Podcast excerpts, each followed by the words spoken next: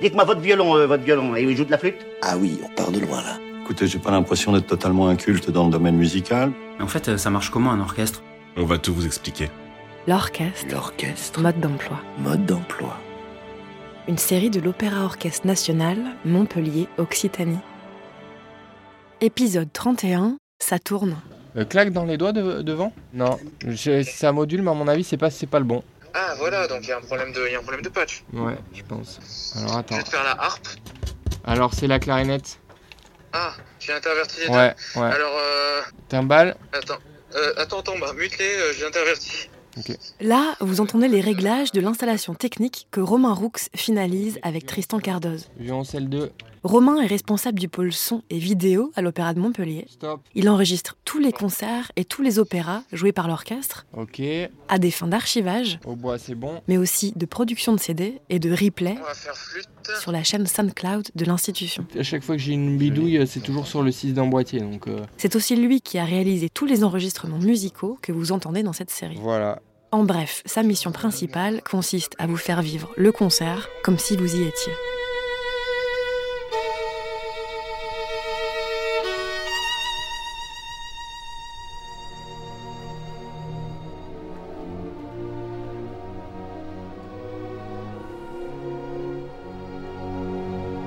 Ce qui est important, donc, c'est de respecter le, la stéréo, donc ce qui se passe à gauche, ce qui se passe à droite, la profondeur, donc euh, respecter euh, qu'on n'ait pas l'impression que les, bois soient devant les cordes, à l'écoute. En fait, euh, quand, on a, quand on est dans la salle, on a une écoute vi- visuelle, c'est-à-dire qu'on regarde un instrument, on va l'entendre. Sans s'en rendre compte, on écoute donc aussi avec les yeux quand on est au concert. Le simple fait de se concentrer sur l'un ou l'autre des pupitres avec le regard nous aide à mieux l'entendre. Cette image sonore, Romain s'applique à la restituer le plus fidèlement possible. J'utilise une prise de son principale qu'on appelle un couple, qui est donc généralement les micros qui sont suspendus au-dessus de l'orchestre, qui vont faire une prise de son globale sur laquelle je vais rajouter en fait les appoints, donc des micros qui sont de proximité, qui vont me permettre en fait d'aller chercher du détail, qui vont remplacer en fait les yeux du spectateur. Voilà, attends deux secondes. Donc là, tu devrais récupérer la clarinette. C'est bon. Et, et- et il est en omni ou en cardio celui-là Omni. D'accord. Donc on va aller de, de jardin à court, de gauche à droite, et on va mettre nos micros ici. Et ça va nous permettre en fait de rajouter de la matière, du timbre, euh, enfin voilà. On va rajouter un micro sur les contrebasses aussi pour avoir un peu, un peu de gras. Euh, ensuite, euh, ben, on va mettre un micro sur la harpe, un par pupitre sur l'harmonie, donc flûte, hautbois, clarinette, basson. On va mettre un sur les corps. Généralement, trompette, trombone, comme ils ont un pavillon qui est, dirigé vers l'avant, on les récupère très très bien avec les, les micros qui sont devant donc de l'harmonie. Et donc chaque micro qu'on va poser, on va les hum, placer dans l'espace.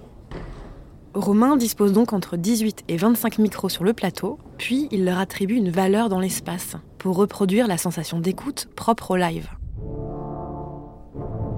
C'est-à-dire qu'on entende bien les violons sur notre gauche, les contrebasses sur notre droite et les percussions dans le fond de l'orchestre. Exactement comme si on était dans la salle en fait.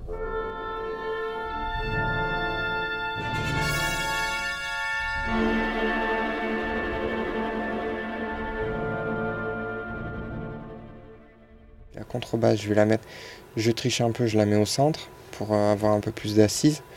Ensuite, euh, on a la harpe. La harpe, elle est à jardin, donc on va la mettre entre les deux premiers violons. Les flûtes, pareil. Autre chose, comme le son se déplace à la vitesse de 340 mètres par seconde, quand on est au concert, on entend les instruments qui sont en fond de scène un tout petit peu après qu'ils ont joué. Pour rendre cette impression de profondeur à l'écoute, Romain a ses petites astuces. Comme les instruments sont plus ou moins loin, j'ai un outil qui me permet de retarder les micros pour euh, créer ce- cet effet de profondeur. Et ensuite, je vais régler les volumes, c'est-à-dire euh, le volume de chaque micro pour pouvoir avoir un résultat euh, comme on peut entendre sur SoundCloud.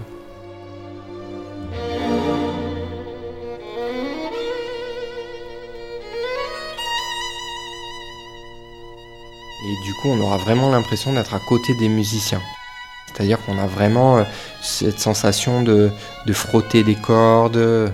Le moindre détail, on va l'entendre en fait. En fait, il faut être musicien, il faut aussi savoir lire la musique, parler le même langage que les chefs et que les musiciens. Il faut pouvoir entendre aussi quel instrument joue, les reconnaître tout de suite, tout de suite pour pouvoir agir en direct. Puis euh, oui, il faut une certaine sensibilité, effectivement. Mais moi, mes parents étaient musiciens, donc euh, depuis tout petit, j'entends de la musique classique. euh, pas jour et nuit, mais presque.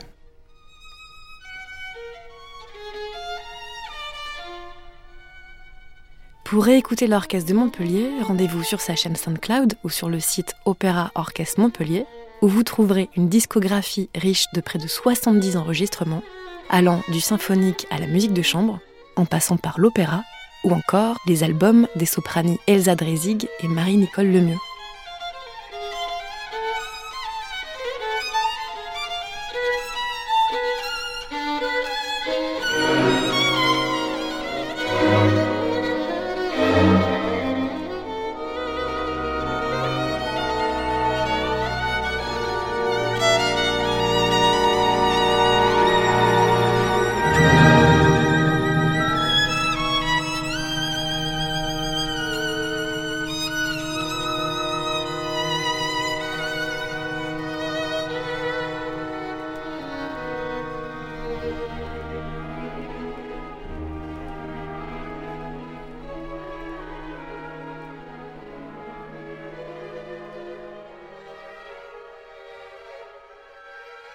L'orchestre, mode d'emploi. Retrouvez chaque semaine de nouveaux épisodes sur le site de l'Opéra Orchestre Montpellier et sur toutes les plateformes de podcast.